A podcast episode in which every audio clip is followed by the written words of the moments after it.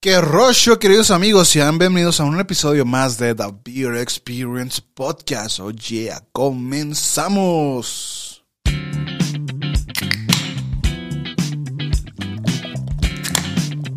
The Beer Experience Podcast. Hey, ¿qué tal, señoras y señores, señores? Sean bienvenidos a un episodio más de The Beer Experience Podcast. Oh, yeah. Pues bien, al igual que en, en, en, la- en el episodio de la cerveza mutante de cervecería heroica, hoy traemos una cerveza también no, no tan común, de hecho es, incluso es hasta difícil de conseguir. Tal vez estoy equivocado, pero no recuerdo alguna cervecería. Ah, no, sí, ya me... Bueno, no sé.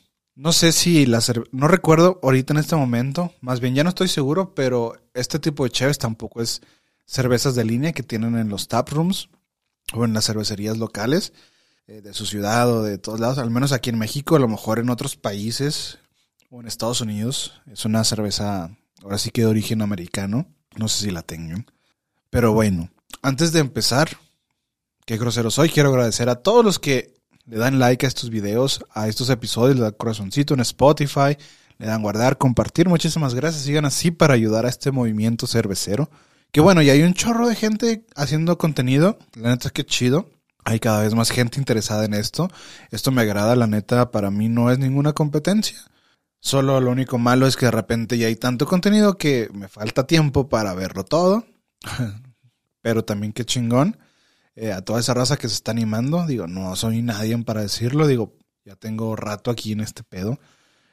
No mamen, justo estoy recordando que ya casi voy para, para dos años con este podcast. Bueno, falta un charro, la neta. Falta un mes. Un poquito más de un mes. Mes y medio, más o menos, para que se cumplan dos años del primer episodio de Beer Experience Podcast. Bueno, si hablamos, el tráiler salió el 1 de mayo. Pero bueno, el tráiler no cuenta porque solo fue el tráiler. Vayan a escucharlo y denle like. Dura como 20 segundos. Pero muchas gracias, muchas gracias a todos. Y bueno, vamos a, a con esta cheve. Ahora sí que eh, generalmente, bueno, ahorita que, que hago memoria, las últimas cheves que he tomado no, no, no nos dicen nada con el nombre. Han sido nombres bien diferentes, como Summit Dreams, Limonada Eléctrica, Tante. Ay, güey. Y esta es la misma cosa. Si no investigas de esta cheve, no sabes ni qué pedo. Pero bueno, el día de hoy les traemos un estilo que a mí me gusta mucho, que también es difícil de conseguir. No muchas cervecerías se animan. Ah, me acuerdo una salti- Bueno, X. Hoy vamos a probar una Cream Ale, pero esta es una Slow Beer. Así es, señoras y señores, estamos hablando de nada más y nada menos que de la Bru. Cervecería La Bru con su cerveza maíz azul. No tiene un nombre tal cual esta cheve, solo es la Bru Maíz Azul. Pero bueno, como ya saben que a mí me encanta investigar y todo el pedo, pues fui a investigar y resulta que es una cream ale esta, esta cheve. Ahorita les platicamos lo que es la cream ale. La verdad no quiero meterme en, el estilo de cream ale esta vez. ¿Por qué? ¿Por qué? Porque... Ahí les va, señores. Señoras, señoritas, todos. Esta cerveza tiene como adjunto maíz azul, un ingrediente mexa, mexicano. Y es una slow beer, al rato les platico un poquito de esos. Pero entonces no voy a decir lo que dice la BJCP sobre la Scream solo un poquito de historia, así una embarradita de la BJCP, porque esta chévere pues se merece algo más, más que la... Se merece un poquito más allá que la simple historia de una Cream. Entonces vamos a servir nuestra chévere porque ya hablo mucho, señores. Estoy, me dan cuenta que hablo como tres minutos, cuatro minutos antes de empezar con, este, con, con, ahora sí con, pues con la información y antes de destapar la cheve, ¿no? Así que, ay, güey, estoy mormado, qué raro. Todavía se fresco, tristemente. Estamos en marzo, pero pinche clima loco, calentamiento global. salud, queridos amigos, salud. Oh my gosh. Ok, ok. Nice, nice, nice. Like, vamos a servir un poquitín más para. Wow. Pues bueno. Vamos a platicar sobre la Bru de maíz azul. Ahora vamos a empezar por lo que dice la etiqueta, que dice cerveza clara y refrescante que refleja los sabores del maíz azul. Era lo que me he quejado varias veces en este podcast, que de repente son muy, no son tan explícitos en su información y decir cerveza clara se queda muy, muy, pero muy corto. honestamente, yo que ya soy medio, medio, medio piqui, clavado en este mundo de la cheve, claro que le doy la, que le doy la, la, pues la, el beneficio de la duda. Y la pruebo y trato de investigar. Pero gente que no, la neta es como que les vale madre y ven clara y será sobres. Pero no ven todo lo, lo, bueno, yo sé que no, la, la mayoría de la gente le vale madre. pero no ven todo el background, todo, todo lo que implica este tipo de cheves, al menos en una cream o sea. Que sí, tampoco mucha gente la conoce. El estilo no es tan conocido, no es tan popular, al menos aquí. Incluso sé de que no mucha gente la ha probado, porque les digo, no es tan, tan fácil conseguir cream. Pero aún así, pues está bien, pero sí de perdido ahí escondidillo, bajito el código de barras o del consumo preferente, no sé. Pónganle qué rollo, o sea, qué, qué cheve es. Nos ayuda mucho a los que si nos gusta la cheve, saber de qué se trata. Ese es mi, mi único comentario. Pero bueno, antes de, de platicarles, vamos a hacer la, el, la primera olfateada oficial de esta cheve. Muy, muy interesante. Ay, güey. Raro, pero interesante. Tiene sabores. Bueno, ahora sí que ahorita les platico, pero válgame la redundancia. Sabores maltosos en una lager. Sí sabe a. a huele, perdón. Huele a, cereales. Huele maíz también. Eso está chido. Me, agrada ese, ese, aroma. Huele a cereales. Es, es, lo que más se siente en esta cheve. Los cereales son como que lo. El top de, de aromas de esta cheve. Así tal cual. Un poquito ahí de, de frescura y unas medio toques medio citricones frescos, pero bien leves. Se, se, un poquito de amargor y dulzor levesón. Bastante, bastante rica. No, no, tampoco es tan aromática como, como otras cheves, pero eh, pues sí está súper cool. Me agradó el, el, el aroma. Y pues su sabor. Cheers, amigos. Like it. Su sabor es. Sí se siente lo lagueroso, pero con cuerpo, pero al mismo tiempo se siente el maíz. Ah, está raro. Ahorita nos dejamos ir. Vamos a ver qué, qué, qué rollo con las, con las cream ale, ¿no? Que es, que es, es a lo que venimos, ¿no? Según la BJCP, nuestro querido amigo Beer Judge Certification Program dice que es una cerveza limpia, bien atenuada, llena de sabor. Aquí no sé cómo traducir esto, es a lawnmower beer. Es como que una cerveza de pasto cortado, tal vez. Es es bebible, es refrescante, con más carácter que una lager americana. Eso es lo que son las impresiones generales de la BJCP. Está interesante, tal vez algún día les haga un video de, de todo lo que hice la BJCP, porque siempre se los platico, pero nunca les he enseñado cómo leerlo. Realmente no se ocupa ciencia, pero está interesante. ¿Qué rollo con esta cheve? Con la historia de las crimen. Eh, son cervezas muy burbujeantes. La verdad, aquí se, no, no se nota tanto el burbujeo, pero sí al momento de menear la copa sí se nota los, los listones de, de burbujas de espuma. Ya les dije que se me va el pedo de repe. Entonces, esta, esta cerveza existió desde, 1800, de los, desde los 1800 y so, sobrevivió a la prohibición, la tan famosa prohibición. Y es una, es una Ale versión americana estilo lager. Está medio complicado. Es una Ale versión americana estilo lager. What? What the fuck is going on? ¿Qué rayos está pasando? Pues sí, eh, realmente es una cerveza hecha pues como ale, eh, pero con una presencia muy, muy lagerosa. Si se pudiera decir la palabra lagerosa. Pero tiene esa, aroma, estilo muy lager. Por la espuma es algo que lo caracteriza mucho. Eh, algo que creo que no lo he mencionado, a lo mejor sí en algún episodio de las lagers que he pisteado que sí suelen ser un poco más carbonatadas que las ales. Un poquito más, generalmente cuando te sirves una, una lager bien bonita, no sé, una Pilsner o, o algo así, o una Kolsch, no una Kolsch, no. Sí, una Pilsner, una lager inglesa o lager alemana, uff. Sí, como que se ven más las, los listones de burbujas ahí haciendo su espectáculo. Entonces, pues prácticamente esto es es lo que es la, la cream. Según la BJCP, eh, históricamente se utilizan uh, maltas de seis hileras. Entonces, ay, no me quiero meter en este pedo. Existen maltas de dos hileras, de cuatro, de seis y así. Son tipos de maltas. Luego les platico bien. La neta, sé lo que es, pero no, no como para explicárselos también. Pero bueno, algo así. Entonces, algo bien interesante es que las cream ale generalmente pueden tener adjuntos, eh, como son maíz o algún otro grano. Se supone que en teoría eh, se le incluye un 20% de maíz en el macerado eh, y termina con un 20% de glucosa, de glucosa y algunos otros azúcares durante la cocción. También, pues, la, la variedad de lúpulos ya es, es lo que le da el, amargor, ¿no? Ya dependiendo de, de que, cuáles lúpulos utilices, ¿no? Pero si es algo así, ¿no? Que generalmente tiene un adjunto. Y esta cheve, pues, tiene maíz azul. Bien mexa. Que era lo que comentaba la vez pasada también en el episodio de, de las etiquetas. Que, que si va a ser una cerveza bien mexa, pues que tenga algo bien mexa y que más mexa que un maíz. Bueno, el nopal. Pero no lo tengo en mi mente porque no me gusta. Pero bueno, que más mexa que el maíz, que la tortilla, que los tamales, que los chilaquiles. Ah, puta madre, tengo hambre. Rayos.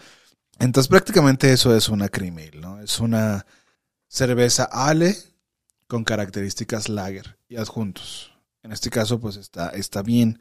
Pero algo que me llamó un chorro la atención, que, que, me, que, que dije, órale, mamalón, es algo que no conocía. Les voy a platicar, esta cerveza la probé hace muchos años, hace muchos, muchos años antes de clavarme en, en lo que es el mundo de la, de la artesanal. Dije, órale, está chida, nada más así quedó. Y honestamente, pues en, ese, en esa época era de que no me interesaba mucho, solo probaba cheves porque, órale, se ve padre. Y honestamente, pues la etiqueta de la Bruno no me, no me llama tanto, pero, wow, el retrogusto sabe maíz. Bueno, me distraje. Pero entonces sí dije, ah, órale, qué chido, pero en ese momento no sabía lo que era ni una cream ni- a lo mejor sabía que era ale y lager, pero súper leve. Entonces es como un descubrimiento nuevo en este momento. Voy a, to- voy a tomar porque estoy hablando un vergo. Cheers, queridos amigos. Pero bueno, sí, la neta, sí está rica. Algo que me gusta mucho de las cream que son súper, súper pisteables. Recuerdo la primera... ¿Qué pedo con mi memoria? Se me va el pedo en muchas cosas, pero recuerdo est- esto. La primera vez que yo probé una cream fue de, de Border de Border Psycho de Tijuana y me la traje a, a mi casa, andaba allá y me traje una de para, para probarla y recuerdo que la canción que asocié fue una canción de Blink One- Blink-182 porque es la cheve súper pisteable, ¿no? Súper relajada, ¿no? Y es lo que dice la BJCP, es una cheve bien pistable. Bueno, no sé si en la BJCP o en el otro lado que leí, pero es una cheve bien pistable. Y esta también, no se diga, está súper, súper pisteable, fácil de tomar. Sin pedos te chingas un six, sin pedísimos. Pero bueno, entonces vamos a platicarle algo que me llamó un chingo la atención.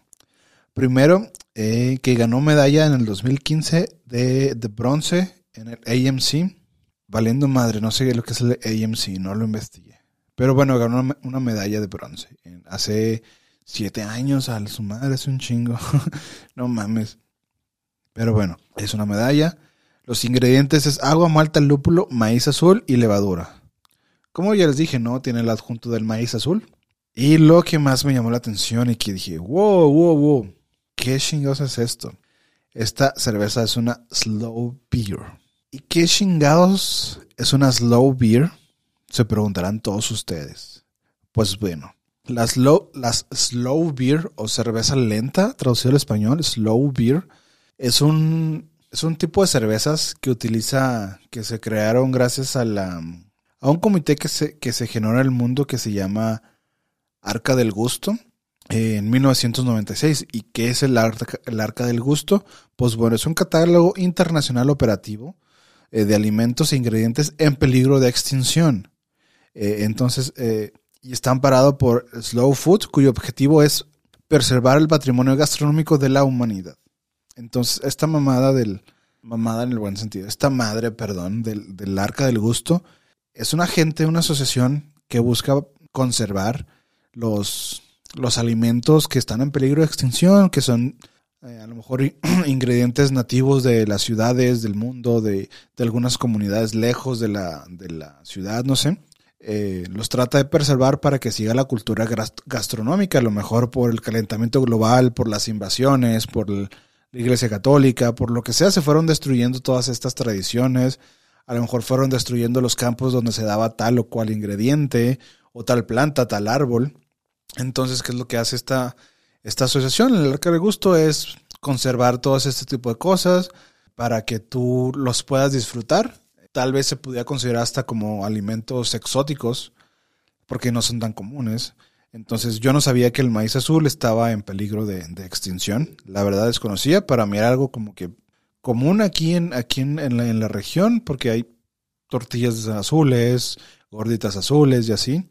Había escuchado que un cierto tipo de maíz aquí en la región como de San Luis Potosí, para los que son de otras partes del mundo, es la región como que arribita del centro, entre el centro y el sur, es una región eh, muy bonita. Había ciertas especies de maíz que eran, pero no era el azul, era otro tipo de maíz, de rojo, maíz negro, así tipo de maíces que sí estaban en peligro de extinción y, y no existía como tal un cultivo para comercial, sino simplemente era la gente cultivaba su maíz y lo, lo, vendía y así, pero súper orgánico, sin nada de, de GNMO, ni nada, nada de eso, ¿no? Bien orgánico el pedo. Hasta que ahorita que ya me puse a investigar, dije, ah, no mames, yo no sabía que el maíz azul estaba en peligro de extinción, así que soy afortunado. México es afortunado de tener este tipo de maíz aquí. E- Es bien diferente porque cuando anduve en Perú, ellos también tienen un chingo de, de maíces diferentes. Maíz pinto, maíz rojo, maíz negro, bien diferentes a los mexicanos. El choclo les llaman allá en vez del, del elote o la mazorca. Bueno, no, no tiene nada que ver, ya estoy divareando un chorro, pero ellos tienen unos pinches granotes de elote así bien bañados y te venden así el elote en las calles. Las señoras andan vendiendo su, su elotito en, en Cusco. Pero es un pinche señor elote con los granos bien mamones, pero te lo venden solo. Cuando yo dije eso, ah, mira, me voy a comprar uno porque pues, pues cuando vas a una ciudad, un país diferente, come todo lo que puedas, ¿no? Lo que sea diferente que no vas a encontrar en tu país. Entonces dije, no mames, qué rico. Era elote cocido. Bueno, era choclo, como dicen los peruanos. Era choclo, entonces, unos pinches granotes así bien gran, así bien mamones. Dije, no mames, esta pinche oportunidad de negocio, si este maíz estuviera en México, imagínate ese, ese pinche lotote con mayonesa, chile, mantequilla, crema, queso. Cállate, los hocico, qué rico. O sea, si aquí tenemos los granitos y nos encanta con toda la porquería que le echamos, que qué rico. Imagínate tus pinches granotes preparados así, cállate, qué, cosa tan más deliciosa. Pero bueno, ya estoy hablando un chingo del maíz, me estoy desviando. A su madre, ya va bien, bien largo este episodio, no mames. Pero bueno, esta chévere lo, lo ameritaba. No mames, me estoy extendiendo. Pero quiero hacerlo cortito. Entonces, sí, eh, señoras, esta es una slow beer. Creo que fue la primera slow beer aquí en México. Eh, no, no, no encontré algo así como que una, una lista de slow beers. Entonces, pues puede haber cosas bien interesantes. Ha habido slow beers. Esta yo no la conocía. La, la acabo de, de conocer. Que eh, la cervecería Cirquera, creo que es de Querétaro, si no mal, si no mal me equivoco. No sé si está bien dicho eso. Eh, hizo eh, una cerveza con pepino, nopal, té de nurite y pulque con papalao quelite. No tengo idea de los últimos dos ingredientes. El nurite es una planta medici- medicinal michoacana. El papalao quelite no, quelite no sé qué sea, pero pues es pulque, entonces está interesante. Supongo que alguna de esas es como que alguna especie en peligro de extinción, entonces es una slow beer. Pero bueno, ahí aprendimos de las slow beers.